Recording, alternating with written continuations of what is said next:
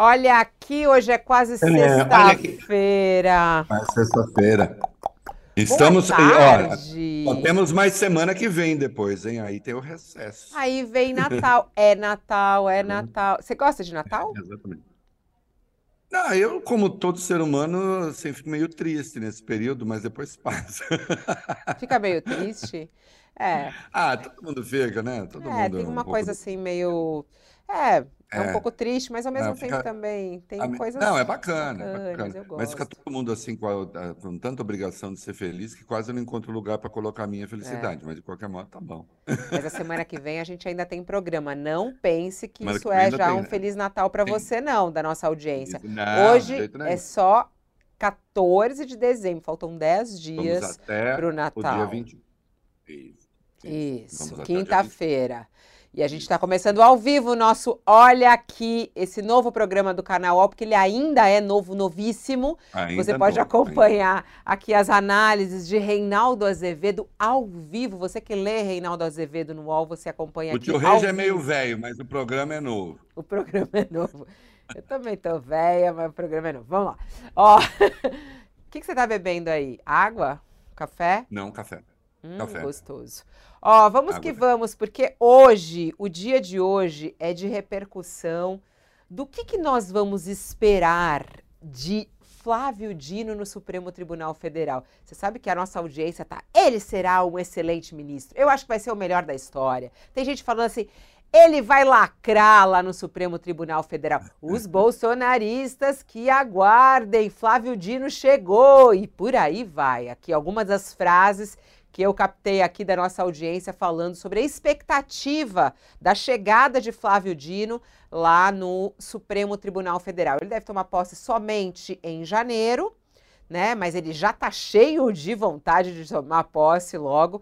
Tem mais ele de já 300 tomaria posse agora. Já. ele, É. ele tomaria posse agora, né? Mas o, o presidente do Supremo, Barroso, resolveu colocar, porque também falta menos de uma semana, né? Para fazer a festa. E diz que na É, depois festa vem de. recesso, aí É. não, não, faz sentido. né? Ele vai querer cantar na festa de posse. Eu tava ouvindo uma- umas histórias dessa. Ele, vai... ele canta. Eu não sabia. Ele canta, vamos Nem ver. eu.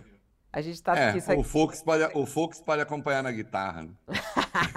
Ó, mas há uma expectativa gigante. Ele tem aí 344 processinhos esperando por ele, que Rosa Sim. Weber deixou de presente para ele, que ele vai receber assim que tomar posse. Bom, falaremos bastante sobre isso e, claro, os bastidores ali. Não é que é, Flávio Bolsonaro fala: olha, meu pai pensou em me indicar. Soltou essa no meio da sabatina. Hum. E o Sérgio Moro também foi detalhe essa. Ele trocando mensagens no celular, foto, aí ó. Isso. E aí o flagrante no celular de Sérgio Moro. Moro aconselhado via WhatsApp por Com um um tal de mestrão e com Mestrão. o. Isso. falando, ó, Isso. não, não faz vídeo declarando seu voto. Ele, não, beleza, vou manter meu só- voto secreto. Qual será que foi o voto de Sérgio Moro? Queremos saber. que mais, que mais? Vamos falar toque, toque, toque. Tem operação da Polícia Federal hoje em andamento e tem a ver com o quê? A invasão ao à rede da Janja, algo gravíssimo que aconteceu no nosso país. É, nessa semana, ainda na segunda-feira, e grave também, essa operação da Polícia Federal, um dos alvos é um menor de idade, 17 anos de idade, É. que tem um conteúdo horroroso nas redes, ataques É um negócio misóginos. pavoroso. Pavoroso. Pavoroso, isso é Pavoroso. pavoroso, isso é pavoroso. Vamos tratar. Isso aí é um pouco do nosso aperitivo aqui, do nosso olha aqui. Se for caindo outros assuntos, a gente já inicia e já coloca aqui também para rodar. Vamos lá. Tio Rei, Temos vamos recorde- saber. Temos um recorde histórico da Bolsa. Ah, Recorde sim. histórico. Bateu É, 131 é. mil pontos. A Bolsa de Sim, Valores de São Paulo, ah, com uma resposta extremamente importante. Né, do andamento da economia brasileira, com a queda dos juros ontem, confirmada pela Selic, naquele ritmo que a gente sabe que está acontecendo, precisamos de mais, mas a resposta da economia brasileira no primeiro ano de governo Lula eh, vai fechando o ano com ótimos dados, inclusive Lula comemorou ontem nas redes sociais isso, e a Bolsa de Valores traz a sua resposta hoje. Né? Tem outros andamentos econômicos também rolando no Congresso, a questão dos vetos, que tem um impacto também nas discussões do Congresso e dos objetivos do Haddad. A gente vai trazer esse assunto também. É muita coisa. Vamos começar. Uma hora, oito minutos. Vamos começar falando sobre o Dino. Ele vai ser um bom ministro. Reinaldo Azevedo? Eu acho que vai ser um bom ministro, sim. Ele é, é ele tem boa formação, ele é uma pessoa ponderada, é, tem trânsito ali junto a ministros do Supremo. Isso é uma coisa importante, porque é, as pessoas desconsideram, e às vezes eu vejo isso até na, na crônica política, né? É, sim, cada ministro dá o seu voto, mas o Supremo é muito. Esse negócio de que cada cabeça é uma sentença ali, o Supremo é muito mais colegiado do que parece. Os ministros conversam muito mais do que parece, é, para ir tentando chegar a consensos no próprio Supremo. Se não consegue, não consegue, e aí, enfim, não há o que fazer. Né? É, cada um tem direito ao seu voto. Mas a conversa ali entre eles, ou entre quase todos eles, é permanente. Então, acho que o Dino tem, sim, é, a chance de ser um grande ministro. Não se deve esperar dele, eu vejo isso muito nas redes sociais, e nem seria desejável que assim fosse, não se deve esperar dele é, o Dino lacrador. Até porque o Dino lacrador é uma invenção também é, do, dos bolsonaristas. Né? Eu, eu não acho que o Dino seja um lacrador. Acontece que ele era chamado para fazer aquelas audiências, aquela, aquelas sessões na Câmara, às vezes no Senado, com agressões as mais abjetas, com considerações as mais estúpidas, e às vezes é, a alternativa a, a, uma resposta mais dura era a ironia. Né? E acho que ele fez isso mais de uma vez, e a meu ver, muito bem. Porque não faz muito sentido, como aconteceu uma vez com o senador Duval, é, você chama um ministro para depor e o, o senador fica assim, meio na linha estou de olho em você, né? Uh, ele que sequer é instrutor da SWAT, né? É, e aí, uma vez o Dino disse: Olha, não precisa me olhar com essa cara, né? É, e fez lá piadinha com os Vingadores e tal. Então, o ironizou um deputado que disse: seu nome aparece não sei quantas vezes num site, não sei o quê, o senhor tem 200 e não sei quantos processos. Então, ali, a ironia é, foi a alternativa a uma resposta de confronto, que também não conviria. Né?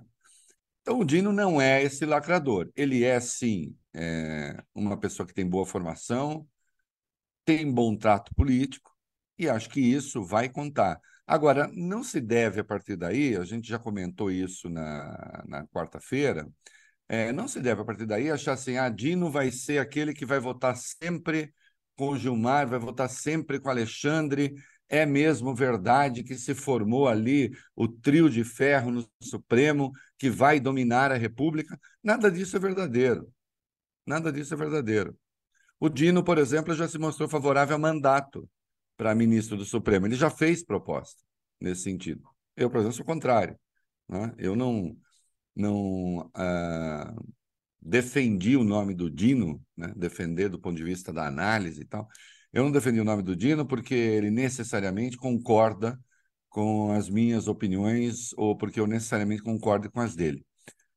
É porque acho que é uma pessoa decente, que honra o, o nome do Supremo Tribunal Federal e que foi vítima de uma campanha sórdida para que não fosse nomeado, né? Porque teve uma posição corajosa na defesa das instituições, falando pelo executivo, depois do 8 de janeiro, é, porque houve uma tentativa de responsabilizá-lo por aquilo que aconteceu quando ele era vítima, né? com armações, inclusive, aquele vídeo que veio a público sugerindo que havia uma colaboração do general G. Dias, aquilo é uma armação sórdida. Sim, ele estava lá naquele momento, aquilo é verdade. Que a sequência tenha sido aquela, não. não Então, houve toda uma tentativa, uma urdidura para responsabilizar a vítima. e para preservar o agressor. E o Dino soube responder a isso, soube enfrentar isso. No executivo, ele foi a face mais visível é, da defesa das instituições. E, portanto, se tentou. Né? Não, ele não. Né? Ele não pode ser, ele não pode ir para o Supremo. E, finalmente, com a história da mulher do traficante que visitou lá o segundo escalão do Ministério da Justiça. Tratamos isso aqui. Eu acho sim que houve um erro, inclusive defendi, defendi que as pessoas fossem demitidas por erro, não por dolo. Né? É, mas é claro que o ministro não tinha nenhuma vinculação com o crime organizado, como ontem se tentou mais uma vez fazer. Né? Então, é, ele merecia essa aprovação, uma aprovação. A diferença, estão dizendo por aí, eu acho que o número foi bom, não acho o número ruim, não. Né? Acho o número muito bom, dadas as circunstâncias. Né? Todos tínhamos um certo receio, ou pelo menos uma... quem não tinha receio tinha a expectativa de que pudesse até ser recusado, não conseguiu os 41 votos necessários. Né? Então, acho que foi é, um, um bom resultado. E eu acho que as pessoas precisam, assim, Dino vai sempre votar como eu quero. Como os bolsonaristas não o queriam e ele passou, então agora ele sempre vai dar um voto que vai ser contrário à pretensão dos bolsonaristas. Eu não acho que isso vá acontecer desse modo. Porque, é, senão, ele não seria um ministro realmente independente. Eu acho que ele vai ser. Às vezes, pretensões do grupo serão contempladas se estiverem dentro da lei, se estiverem dentro da ordem. Né? É, de qualquer modo, ele botou ali uma linha, né? riscou o chão, como se diz, porque tentaram arrancar dele a declaração de que ele se daria por impedido nos processos envolvendo o Bolsonaro. E ele não fez, até porque ele não está mesmo. Ele estaria tão impedido de votar nos processos sobre Bolsonaro como o André Mendonça. O Código de Processo Civil, o Código de Processo Penal, é, dizem que você não pode ser nem amigo, nem, nem amigo íntimo, nem inimigo daquele que é objeto da ação. Né? É... Inimigo, o Dino não é, porque não é inimizade pessoal. Ele mesmo lembrou. Não, já, já almocei, eu jantei com o Bolsonaro, sei lá, já falamos. Então não há inimizade pessoal há confronto político. Mas também não pode ser amigo íntimo.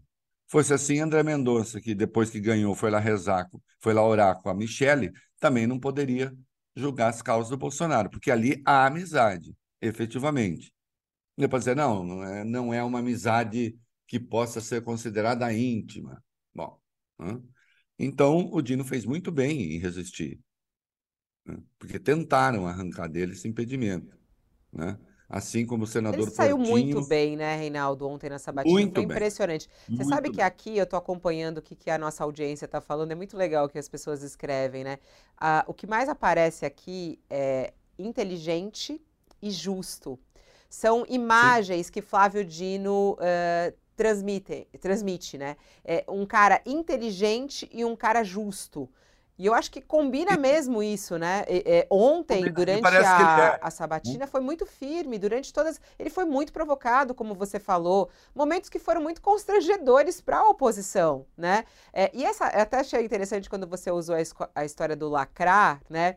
que muita. Eu acho que os jovens gostam muito de falar isso nas redes, porque é o Dino, tem aquele hum. Dino de debochado, que é um perfil no, no X. Que é, é engraçado. super engraçado, é super engraçado. O, o, é, a lacração do Dino, ela vem de maneira absolutamente natural. O Dino não lacra com algo programado, é justamente porque ele é um cara extremamente inteligente e quando ele é, é questionado por qualquer coisa, ele sai com uma naturalidade. As aulas que ele dá sobre uh, a política, as aulas que ele dá sobre a questão jurídica, elas saem com uma naturalidade e por isso vem a lacração que a galera fala, olha lá, Dino lacrou, mas não que tenha sido planejado, né? E outra lacração, é, a questão é ver se você é ativo ou reativo nisso que eles consideram lacração. Na maioria das vezes, o Dino foi reativo. Ele foi lá, bom, me chamaram aqui para prestar esclarecimentos. Aí começa uma sequência de ataques à figura do próprio ministro, então ministro da Justiça. É, teses completamente disparatadas. É, ironias despropositadas, ignorâncias salientes sobre o processo legal. E aí, às vezes, a simples resposta diz assim: não é assim, é assim, vira uma lacração. Né? Mas o que é lacração? Lacração é você, de moto próprio, tomar a iniciativa de eventualmente falar frases de efeito, desqualificar o outro, etc. Mas isso quem tentava fazer eram os bolsonaristas. E com ele quebraram a cara. Daí o rancor contra ele também. Eu, eu, eu chamei atenção no meu texto hoje de manhã, uh, no UOL, para o seguinte: veja você, o Zanin foi aprovado por 58 a 18. O Zanin é nada menos do que advogado do Lula. Ele foi, era, né? Foi advogado do Lula. O Beuzebu do bolsonarismo é o Lula, o grande Beuzebu é o Lula. Né? Ó, o Lula, tal, Supremo que descondenou e todas aquelas delinquências é, que eles passaram a dizer sobre as decisões do Supremo no que concerne a Lula.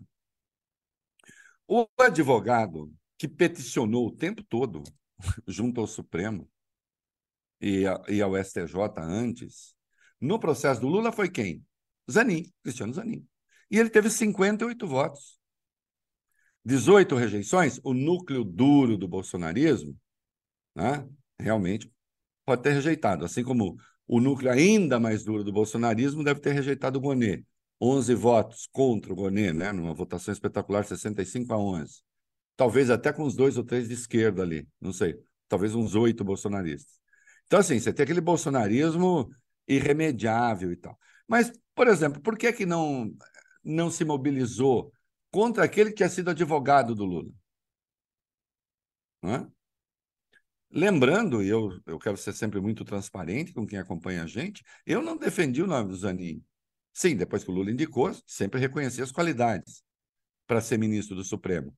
Mas eu achava que o presidente não, devia, não, não deveria ter indicado aquele que era seu advogado. Deixei isso claro, escrevi a respeito. Né? Mas o presidente indicou. Impedimento para indicar existia? Não. Qualidades para ser ministro? Tinha? Tinha. Né? Mas eu via isso como uma inconveniência. E mesmo assim ele teve 58 votos. Veja, são 17, são é, é, 11 votos a mais do que, do que o Dino. Né? É muito voto a mais. É... E por que o Zanin não gerou todo esse ódio? Bom, em primeiro lugar, porque o Zanin ele é o introdutor no Brasil, lembrei no texto, do conceito de lawfare, que é uso da lei para prejudicar um inimigo político. Né? O uso do aparato legal para prejudicar um inimigo político. Ele é o introdutor desse debate no Brasil. Escreveu até um livro junto com o grande advogado Valim, né? Carlos Valim, é, Rafael Valim. É, é, então, isso interessa a, defesa da política interessa à classe política. E é justo que interessa e é bom que interessa.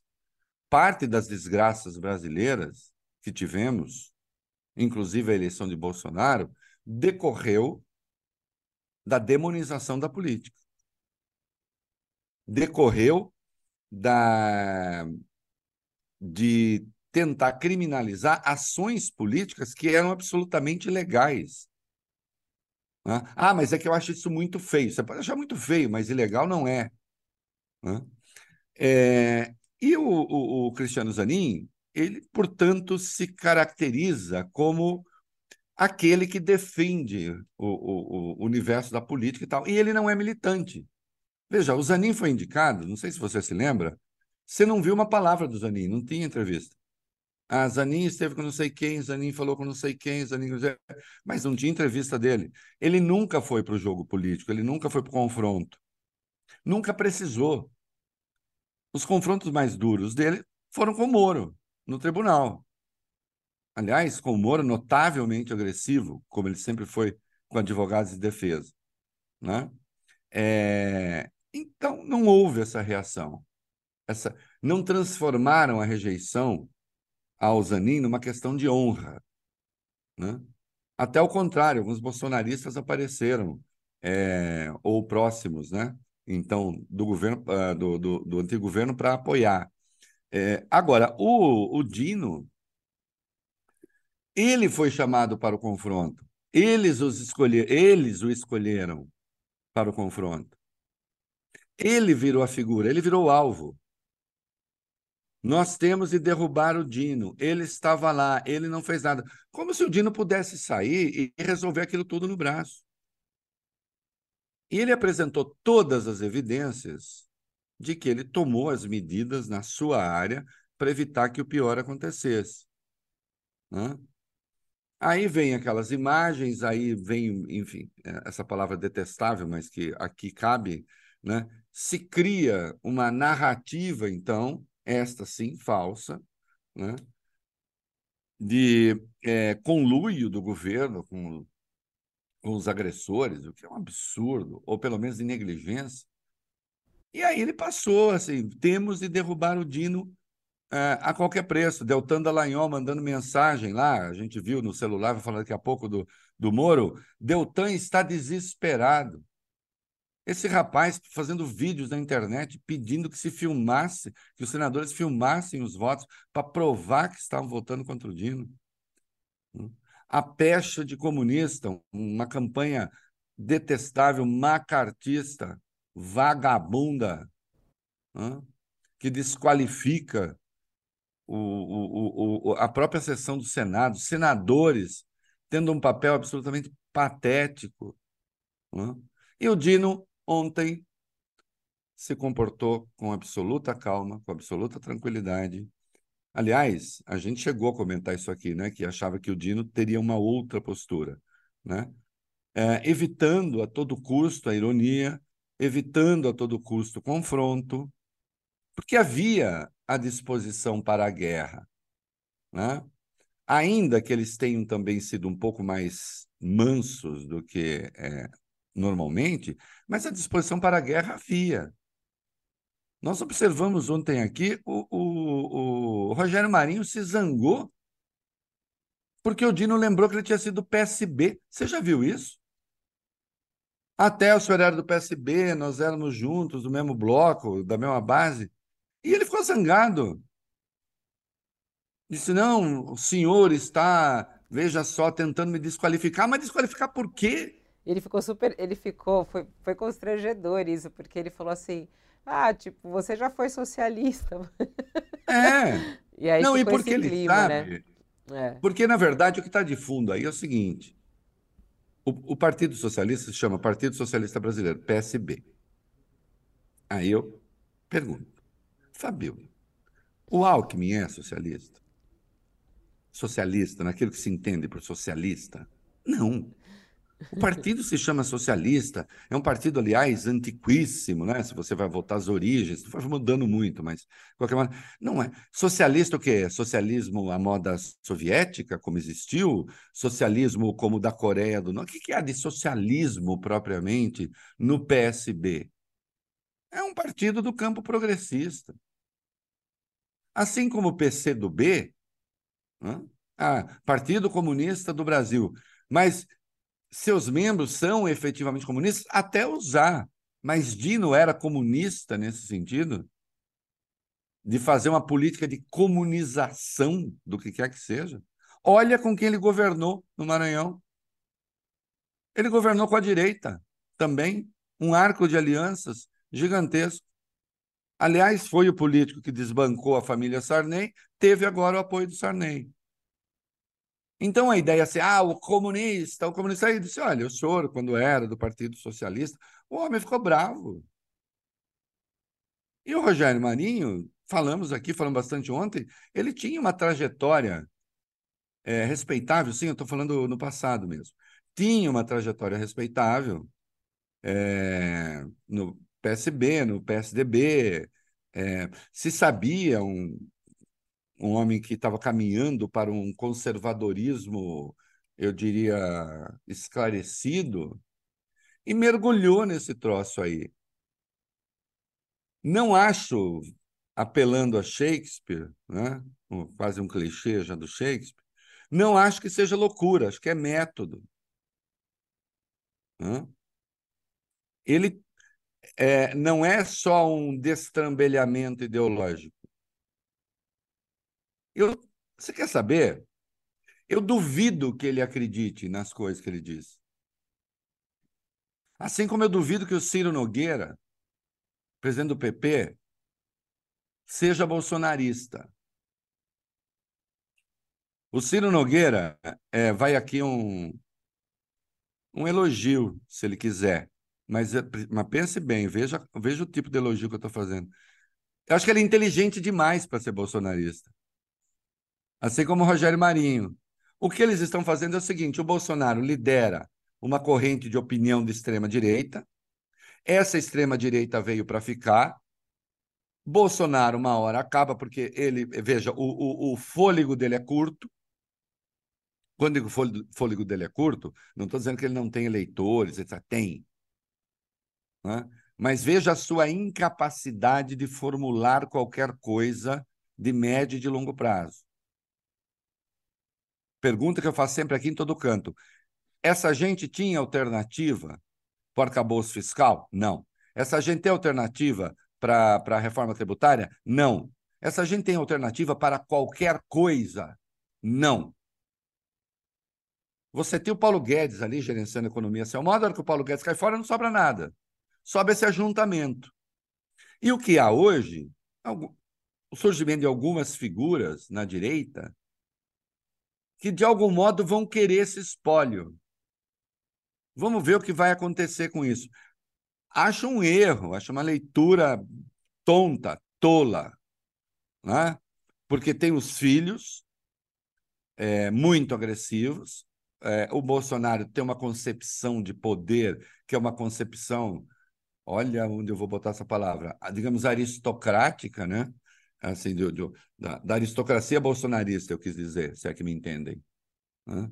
Dos filhos ali junto, há outros doidos de extrema-direita que têm penetração junto à população. Eu não acho que vai sobrar muita coisa desse espólio para esses caras.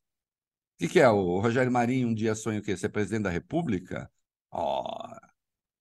Os dois ali, ele, talvez Ciro. Ah, ser o vice de alguém é, que tivesse o endosso de Bolsonaro. Não tem estofo para isso, não tem presença para isso, não tem público para isso.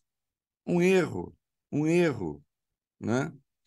E acabam emprestando algum peso a delinquências, o próprio Rogério Marinho vi, é, veiculando essas delinquências. Né? Foi ele, ele foi um daqueles que tentaram vincular o, o, o, o ministro Dino ao crime organizado. É inacreditável. É inacreditável que isso tenha acontecido numa sessão do Senado. O Dino com a trajetória que tem. E aí ele teve um, uma boa votação, você quer saber? Eu não acho que a votação foi ruim. Ó, oh, a segunda, pior, e não sei o quê. Não, o bolsonarismo tem ali 23, 24 senadores. É gente pra caramba. Infelizmente, já tratamos disso, como é que o Senado foi se degradando e outros se juntaram com insatisfações várias ali. Né?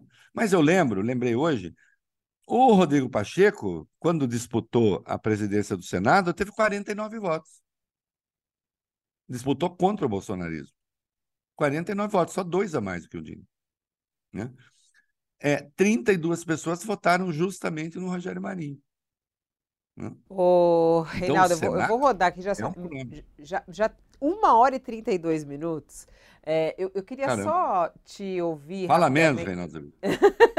Não, eu queria só te ouvir sobre essa história do Sérgio Moro, porque esse é o assunto mais visto aqui nesse momento, é, que é essa história da troca de mensagens dele com o mestrão, né? Sérgio Moro, que hum. foi aconselhado pelo WhatsApp a não declarar o voto em Dino. E aí ele promete silêncio. Não, vou, vou manter meu voto secreto. É, é um instrumento de proteção contra retaliação, é o que ele escreve é, para o tal do mestrão. Tem outras mensagens vazando aí em relação a Sérgio Moro, e uma mensagem que teria sido trocada com o seu suplente, o advogado Luiz Felipe Cunha. Moro é, revelou. É, oi? fala. Não, disse isso, isso, você falou Luiz Felipe Feliz. É, que é o Luiz Felipe Cunha, que é o suplente dele. E também tem essa troca de mensagens dele com o suplente, e, e no qual o suplente fala que Deltan Dallagnol o procurou. É, ele falou que foi procurado pelo ex-deputado, pelo deputado Cassado, na verdade, né? Deputado Cassado, Deltan Dallagnol, é, para tratar de indicações de Flávio Dino ao STF. E aí é, ele diz: é, o, ele também me procurou. Será que eu falo alguma coisa aqui? O que que acha? É, ele me mandou Eu mensagem gosto da palavra aqui. desesperado, né? Ele está desesperado, ele está desesperado. Ele está desesperado, ele está desesperado. Aí depois o Cunha fala para ele assim: é, eu estarei ao seu lado sempre, por lealdade, por saber que você é um cara correto. Foi o que o Cunha escreveu pro, pro Deltan e, e mandou pro Moro. Como é que você viu aí essa troca de mensagens? Será que Moro. Será que Moro votou é, sim pro Dino? Ah, não, votou sim, porque, é, veja, talvez a- a- uma das únicas coisas boas que ele tenha feito na vida é. Não, votou sim, veja, por um mero exercício lógico. Se tivesse votado não, considerando a patrulha das redes, teria anunciado não. Ele votou sim. Essa, porque essa conversa não era para ter vindo a público, certo? É uma conversa é, sigilosa, né? Eu, eu, não adianta, se eu não falar tudo para quem me acompanha, eu não, não teria razão para eu fazer essas coisas. Eu não gosto desse procedimento, eu quero deixar claro, tá? Eu não gosto desse procedimento de fotografar celular. Eu acho que isso é realmente. Aqui a comunicação tem que ser sigilosa e só quebrada com autorização judicial quando se estiver é, é, investigando um crime. Tenho que deixar isso claro. Agora, também não posso fazer de conta que agora isso não é público, mas não endosso o procedimento. Acho que está claro, né, o que eu disse? Não endosso o procedimento. Agora, uma vez que existe, eu preciso comentar. né? Interessante você falar isso. Eu, eu coloquei mais cedo isso, eu estava ao vivo no All News e eu joguei isso para o Josias eh, de Souza e para o Sakamoto. É, o Sakamoto, é, inclusive, falando também sobre isso. É, porque há, há- é meio polêmico, né? Você tirar uma foto do celular. E. Não, eu não. É. Não, Não, pode diga, falar, diga. pode falar. Não, é, você sabe que eu nem acho polêmico. Polêmico, de algum modo, assim, há uma, há uma dúvida, uma coisa É, assim. uma dúvida. Você Eu, eu não não? tenho nenhuma dúvida de que não, de que não se deve fazer. Uhum. Aí, é, é, você, ah, mas o cara está dando sopa ali. Não, mas não está dando sopa para você fotografar. Ele está falando. Acho uma invasão de intimidade, é, não endosso. Não endosso. Ah, então agora ignore a notícia. Também não, né? Agora a notícia existe. Não vou ignorar a notícia. né? Isso é como vazamento de investigação sigilosa. Eu sou contra vazamento. Acho que tem que ser investigado vazamento de investigação sigilosa. É uma garantia que todas as pessoas devem ter. Agora, uma vez que vazou, estou dando tchau aqui para minha mulher que está me abandonando. Não se vá. É, Manda um beijo não, ela. amor, Tchau. Não, Não não me vai. abandona depois de 37 anos. Não, venha. Ela vai te deixar sem almoço aí, vai embora. Não vai almoçar com você. É. Não vai, vai embora. Então, assim, aí, uma vez que o vazamento está dado, é claro que eu tenho de comentar. Né? Hacker. Não, eu não endosso que ninguém hackeie ninguém. Uma vez que o dado é público, tenho que analisar. Né? E, portanto, não endosso isso também. Agora, é evidente que se o Moro tivesse votado contra o Dino, considerando a patrulha que ele recebe da extrema-direita, a patrulha, ele, ele tenta, né? Ele, ele quer esse eleitorado de extrema-direita. É que ele é muito atrapalhado, ele é muito desajeitado, né? É, ele teria dito, votei contra o Dino. Teria feito uma pergunta mais dura, porque a pergunta que ele fez ao Dino também convenha, né? Uma coisa diz, deveria ter sido uma mulher, mas isso é com Lula, não com Dino. E como é que é? O senhor pensa em abandonar as redes sociais se o senhor virar ministro? Ah, é, porque eu nunca tive rede social. Ah, ah, né? Quando era juiz, né? Nem precisava, né, Moro? Acertava tudo com o Deltan Dallagnol ali, não é mesmo? Então, é... então ele votou a favor. Ele votou a favor. Agora, é muito triste alguém que. É, e agora sim, a questão, análise de fundo aí. É muito triste você não ser dono de si mesmo, né? Deve ser uma zerda, entende? Não ser dono de si mesmo. Ter que ficar prestando satisfação para essa gente. É... Isso é um horror. Imagina se eu eu vivo de comentar política, fazer análise política. Imagina se eu não puder falar o que eu penso, com receio de A, de B, de C ou de D. Ah, vão. Aí vão dizer que. Aí o, o sujeito é senador, alimenta, porque o, o, o Moro ele, ele fica postando coisas e fazendo análises que alimentam o ódio da extrema-direita. Né? Ele tem votado sistematicamente contra o governo, como um bolsonarista qualquer. Não interessa a pauta. Eu não vi o Moro ainda votar a favor do governo, em nada. Isso significa que, para o Moro, tudo o que o governo Lula fez neste ano está errado. Tudo. Inclusive a Bolsa deve ter batido de 131 pontos agora, porque só tem erro. Ah, então ele votou sistematicamente contra. E aí, no caso do Dino, ele votou a favor, seja por convicção, seja porque ele fez uma leitura do jogo político que, de algum modo, sei lá, é, vai ser conveniente para ele, aí as razões com ele. É, mas ele tem de esconder isso. E aí houve aquela foto. Então, e, e, e vejo que é o, o, o bolsonarismo nas redes, as milícias, né? adversários não podem nem se cumprimentar. Nem isso. O que é um absurdo. Nunca se fez política assim no Brasil. E quando não se fazia assim, era melhor. Puxa, embates duríssimos de tucanos com petistas no passado. Quando foi que Fernando Henrique e Lula deixaram de se cumprimentar, meu Deus do céu? e outros tucanos, Serra. Nunca houve isso. Para o bolsonarismo não pode nem cumprimentar, já é um, um absurdo. Então saiu a foto do cumprimento e Moro teve, você viu que ele lá na sabatina disse: é, até vazou uma, surgiu uma foto aí, estão falando a partir de uma foto, estão tirando conclusões, sugerindo que poderia até votar contra. Aí vaza esse troço. Né? E ele fica numa situação.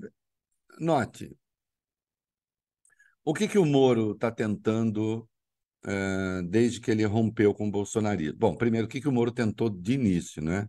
Ele tentou ser. A aposta do Moro foi assim: o bolsonarismo é ignorante demais, a começar do chefe.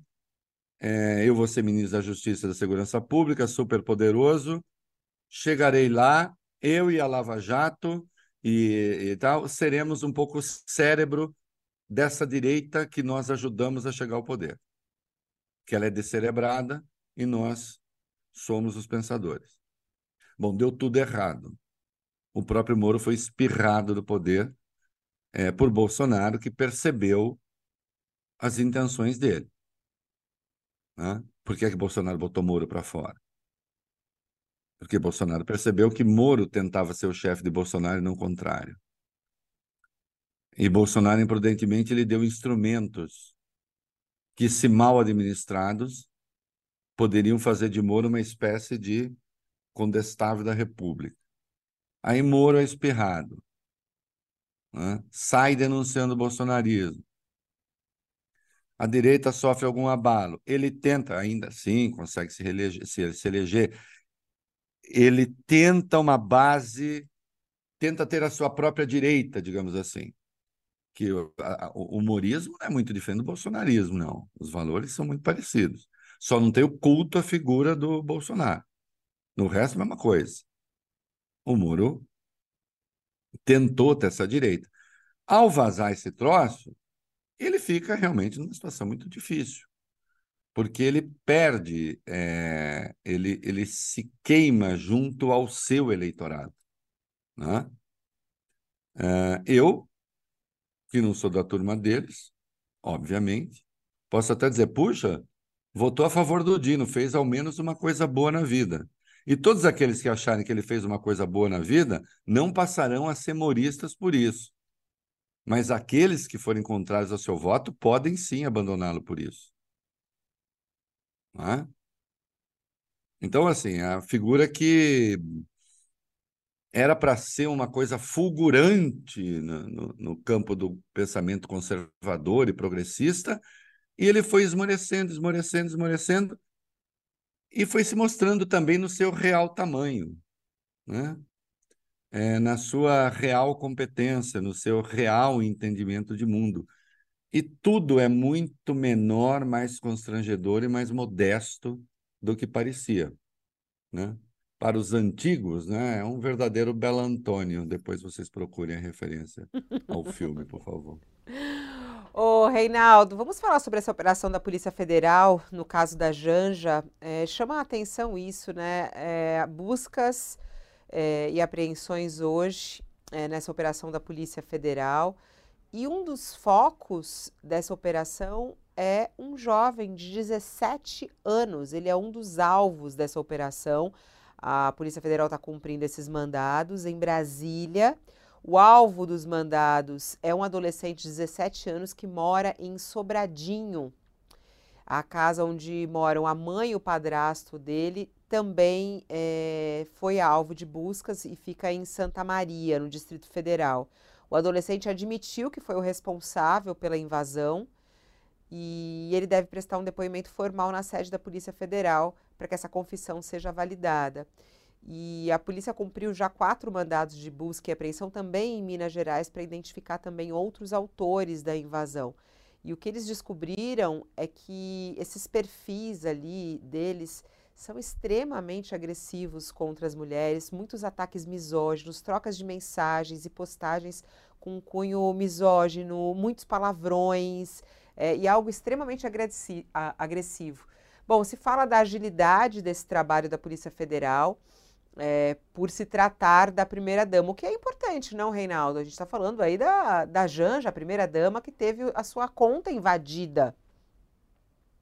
Bom, primeiro que sim, e quem invadiu a conta da Janja estava querendo dizer assim: olha, eu posso invadir a conta da, da primeira-dama. Vamos ver se acontece alguma coisa. Acontece. Não, esse negócio, ah, está sendo rápido só porque a Janja. Não, teve bolsonarista. Atenção, no governo Bolsonaro teve um rapaz, acho que em Minas, que publicou um troço na internet. Se o Bolsonaro vier aqui, vou sei lá o que fazer com ele. O cara foi encontrado pela Polícia Federal antes do Bolsonaro chegar lá. Aliás, estão o quê? Estão criticando a agilidade da Polícia Federal? Então, por favor, quando ela for morosa, se critique. Olha, tem coisa pavorosa, eu não sei, é, confesso que isso em particular, não sei se letras de música que até estavam em aplicativos aí de, com acesso aberto, não sei se é desse rapaz ou de um deles, mas tem coisas como: vamos construir mulher perfeita.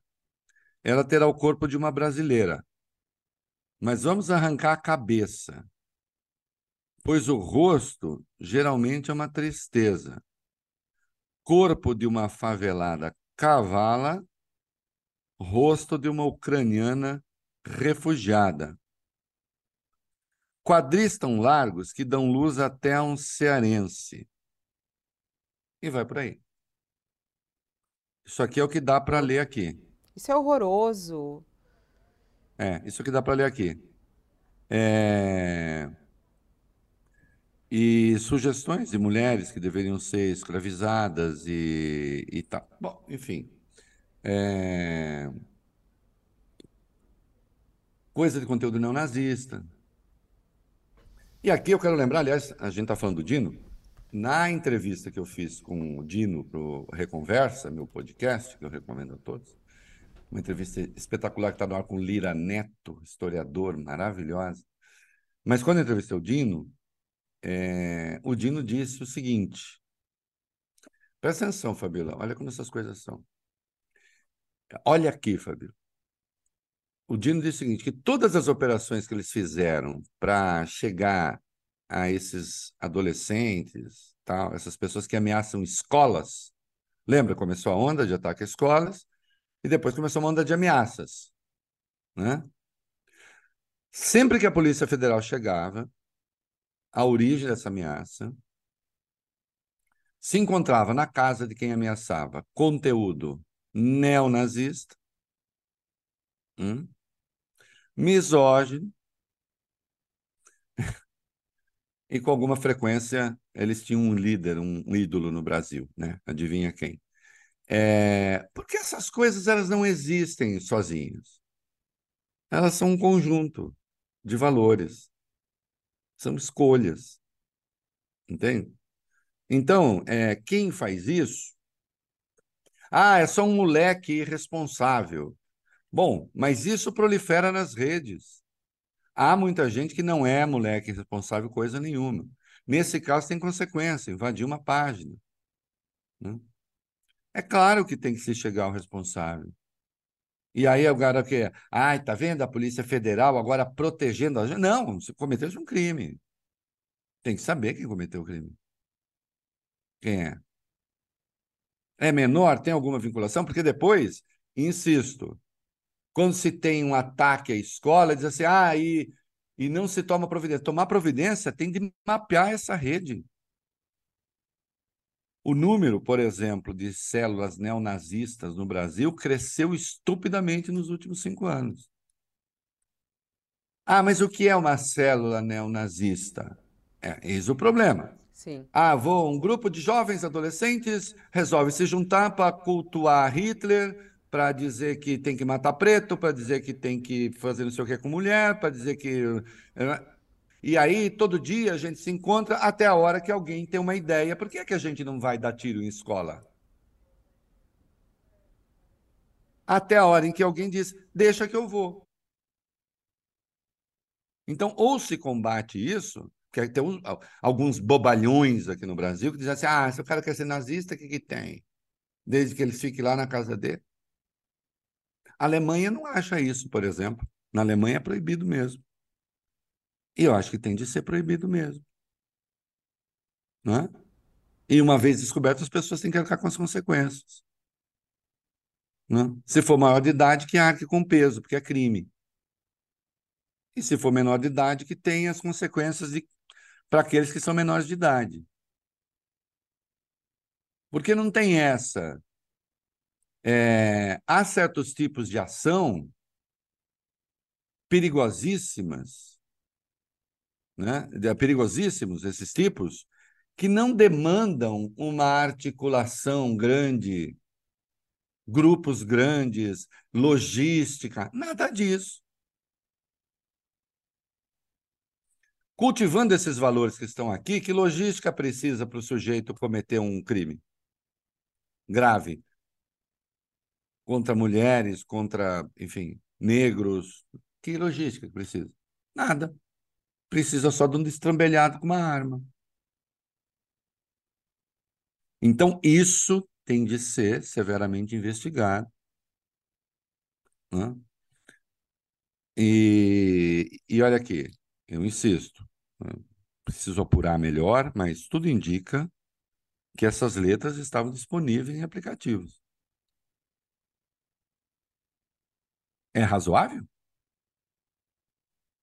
É razoável? Se macumba funcionasse, preto andava de ate, baiano não teria geladeira vazia, seu prato não seria só arroz com farinha, a África seria a terra mais rica, eu desafio tu, você e o seu Exu, faça uma macumbinha para ferrar minha vida e vai por aí. Arranca a cabeça da brasileira, pega o corpo cavala da mulata, põe a cara da ucraniana refugiada. Né? Você vê como as coisas vão, né? É... Ah, pode, pode. Esse é o começo. Hum? E insisto naquilo que lembrou o ministro. Toda vez que a Polícia Federal ou a Polícia de Estado chegava à casa de alguém que estava ameaçando escola, tinha material neonazista lá. Ai, ai. Reinaldo, é um difícil demais. É extremamente pesado ouvir essas coisas. Até é um conjunto. dá um mal-estar, né? assim, porque é realmente extremamente. E aí ficam alguns bananas nas redes reclamando que a Polícia Federal encontrou o cara, ou os caras. Vamos, é, agora, uma hora e 53 minutos, a gente ao vivo aqui no Olha Aqui, falando sobre essa, essas buscas, e ele vai prestar depoimento hoje. A gente vai trazer mais detalhes sobre isso na página do UOL é, a respeito do trabalho aí da Polícia Federal. Mas eu queria falar agora também sobre a questão dos vetos. Hoje é um dia importante no Congresso e eu queria muito te ouvir também a respeito disso, Reinaldo. O presidente do Congresso, presidente do Senado, o senador Rodrigo Pacheco, ele defendeu numa entrevista agora pela manhã que os parlamentares derrubem o veto é, do presidente Lula ao projeto sobre a desoneração da folha de pagamento. Esse projeto que foi aprovado pelo Congresso é, e que tem validade até 31 de dezembro, que é a regra, né, hoje com validade até 31 de dezembro, seja estendida até o fim de 2027. Deputados e senadores devem analisar o veto ainda nessa quinta-feira. Há uma discussão. E informações aí dizendo que Lula já teria até admitido a derrubada desse veto. Já estão contando com isso que, que você acha? O que, que é possível eu fazer? Acho, você sabe que desde o começo eu disse o seguinte, aliás, eu acho que aqui também. Esse negócio de trabalhar muito, mas acho que foi aqui. Foi aqui. eu acho que quando o Lula vetou, ele sabia que o veto ia ser derrubado. Eu acho que eu, eu, eu lembro de ter feito esse comentário. O que o Lula fez ao vetar foi o seguinte: olha, vocês estão arrancando 9,5 bilhões de arrecadação. Aliás, é um pouco é mais, é praticamente o dobro, porque quando se aprovou né, é, a desoneração, se desonerou também, se desoneraram também prefeituras de até 146.500 habitantes de pagar o INSS integral. O conjunto da obra dá uns 18 bi. 9,5 bi só da desoneração da folha. Desoneração essa, precisa uma rápida história, que começou em 2011, no governo Dilma. Um erro. Um erro porque, Fabiola, de... depois que você desonera, você olha para onerar de novo. Né? Na presunção de que aquilo ia criar emprego tal, e agora, portanto, se faz o raciocínio reverso. Ó, não criou emprego, tá? Que fique claro. A desoneração não criou emprego, é mentira. Tem dados a respeito. Mas agora você faz o raciocínio reverso. Se você reonerar, vai acontecer o quê? Desemprego. O que também seria difícil de demonstrar. Mas setores influentes tal, é, emplacar essa tese, virou uma espécie de consenso, o que o Lula fez e o Haddad defendeu é, o veto, porque ele disse assim: olha, vamos colocar a questão da, da folha e, do, e desse imposto no âmbito da reforma tributária. E vamos apresentar uma alternativa. Acontece que a alternativa não está pronta a tempo, o veto tem que acontecer agora, já, ou então não. E, portanto, se o, o veto, a derrubada do veto, o veto vai cair o veto vai cair. Né? É... Eu acho que o presidente Lula e o, e o Haddad tentaram dizer o seguinte: olha, eu quero deixar claro que o Congresso também é responsável pelo déficit. Que esse Congresso vai votando coisas, a gente vê nos projetos do Haddad em busca de receita, a gente vê a quantidade de vezes que a intervenção do Congresso que leva o governo a arrecadar menos do que poderia arrecadar, criando exceções, etc. Portanto, não é só o executivo.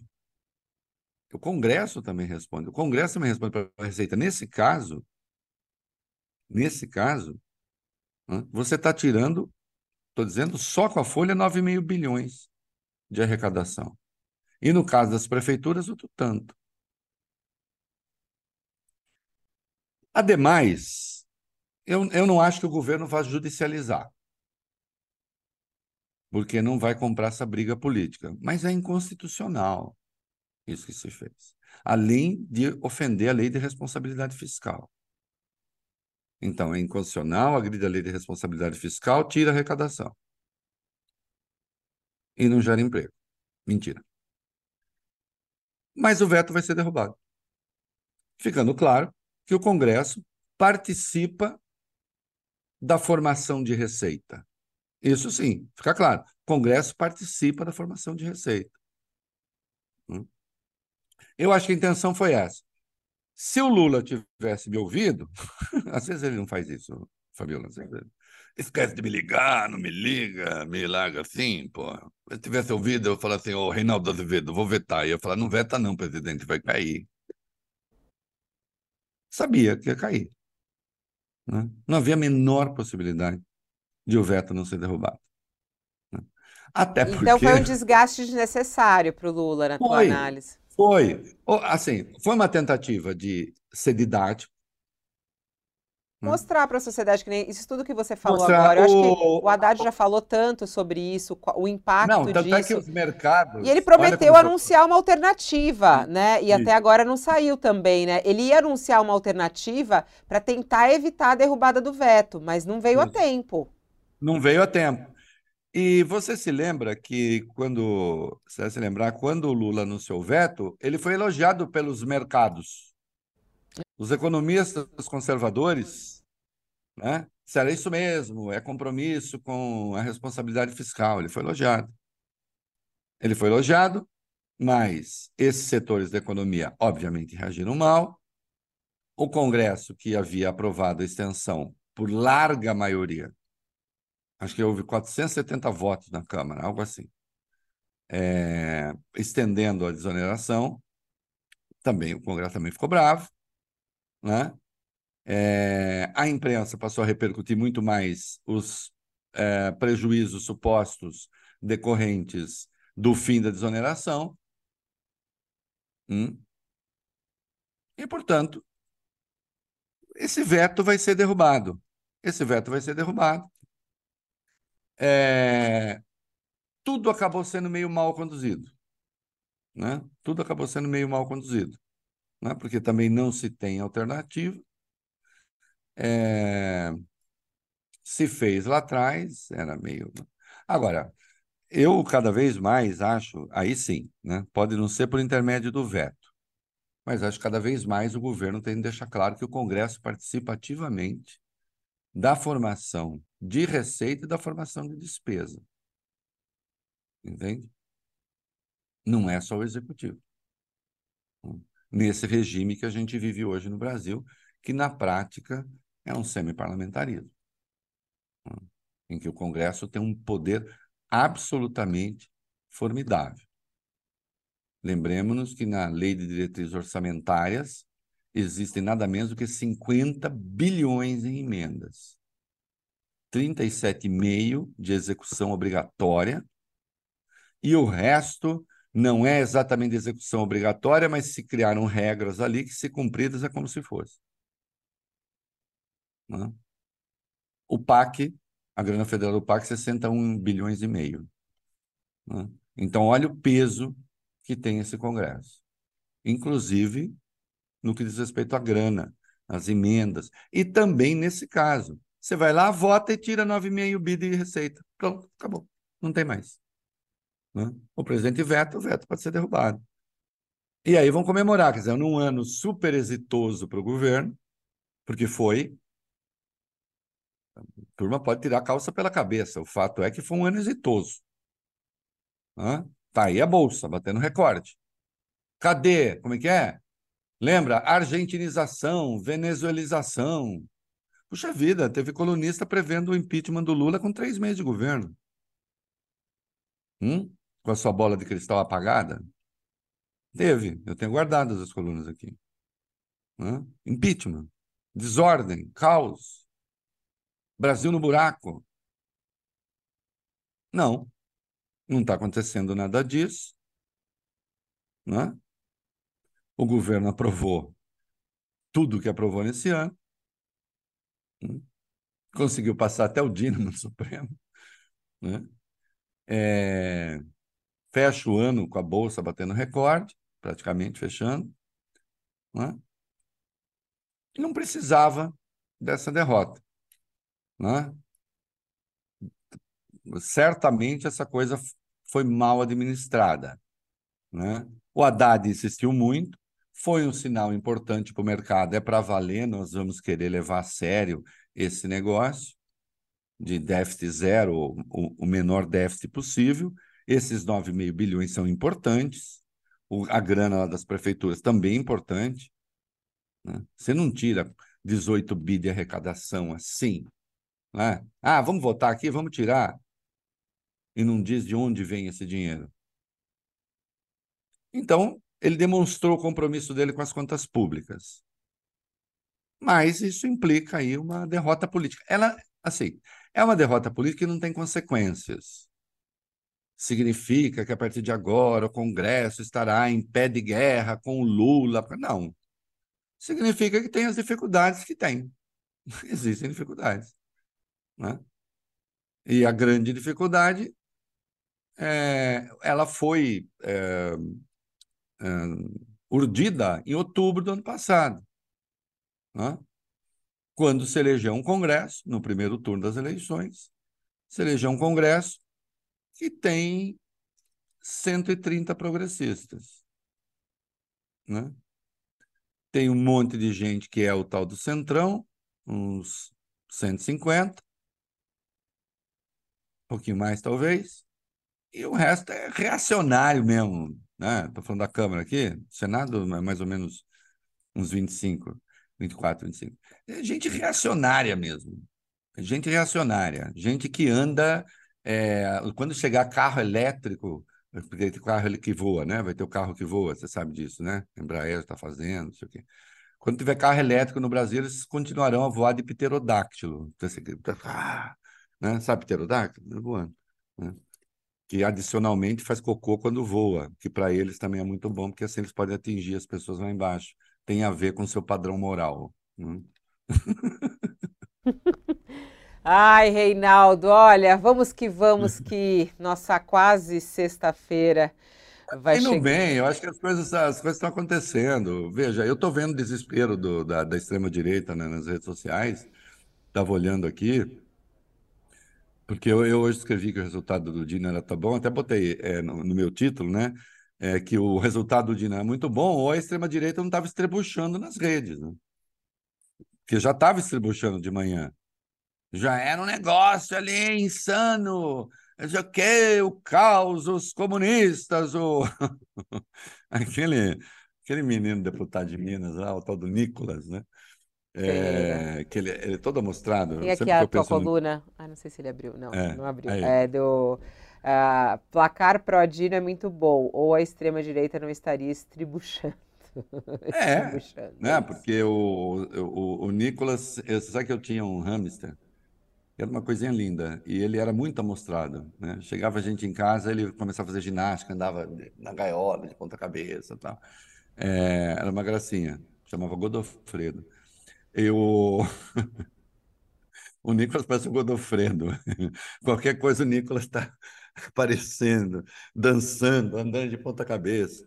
E o Nicolas já estava, o Nicolas já estava é, nas redes perguntando onde estavam os cristãos os cristãos que não defendem o mundo cristão com Dino tal.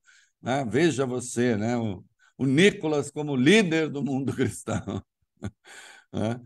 é... E, aliás, ontem teve uma coisa engraçada, né? Porque o, o, o Espiridião Amin, que é metido engraçado, a gente chegou a comentar aqui o erro que ele teve ali do, do, no primeiro mandamento, não? Acho que a gente não falou, não. não. não. Foi maravilhoso. Foi maravilhoso, quer dizer assim, porque já, como nos Dez Mandamentos, o primeiro mandamento, ama o próximo. Aí o Dino falou: não. o comunista, é. o comunista Dino, lembrando ao ex-jesuíta, ao ex-jesuíta a mim, que o primeiro mandamento é amar a Deus sobre todas as coisas. Viu? É por isso que é o tal Deus acima de tudo. Amar a Deus sobre todas as coisas, é o primeiro mandamento. E aí o Amin confundiu lá com um trecho de São Mateus, aí sim. Nossa, que, que... Em São Mateus tem uma fala de Cristo que é amar a Deus sobre todas as coisas, é o próximo como a, a, a, a, ti, mesmo. a ti mesmo, né? É, mas aí é um trecho lá da fala de Cristo, claro, né, em São Mateus. Mas mandamento não tem essa. Se fosse assim, primeiro mandamento, amar o próximo. É, é, olha, não seria teocentrismo, né? Seria antropocentrismo. Né? Ai, Reinaldo. Levado. É, negócio, de, negócio de citar é perigoso. É, tem que tomar cuidado. Ó, oh, uma, um bom final de semana para você. A gente se encontra na segunda-feira. Obrigado, querida, para você também. Obrigada Semana que semana. vem, nossa última semana do ano, antes de uma paradinha. É. E depois a gente volta com tudo. Com tudo. Olha aqui, hein? Olha aqui. Já está sendo muito bom, já está sendo muito bom. né? Um beijo para você e para nossa audiência. Beijo. Bombou hoje aqui, ó. Beijo, audiência. Beijo. Compareça sempre. Próxima Venham vez sai mais mãe, o pai, o tio, tá todo mundo. beijo. Tchau, um beijo. Bom final de semana. Assim a gente vai terminando o nosso Olha Aqui com o Reinaldo Azevedo. É, voltamos na próxima segunda-feira, a uma hora da tarde. Esse programa você sempre encontra aqui às segundas, às quartas e às quintas-feiras, sempre ao vivo com o Reinaldo Azevedo, analisando os assuntos mais quentes do dia. Eu volto amanhã às 10 horas da manhã no nosso UOL News. Até lá, uma boa tarde e até amanhã.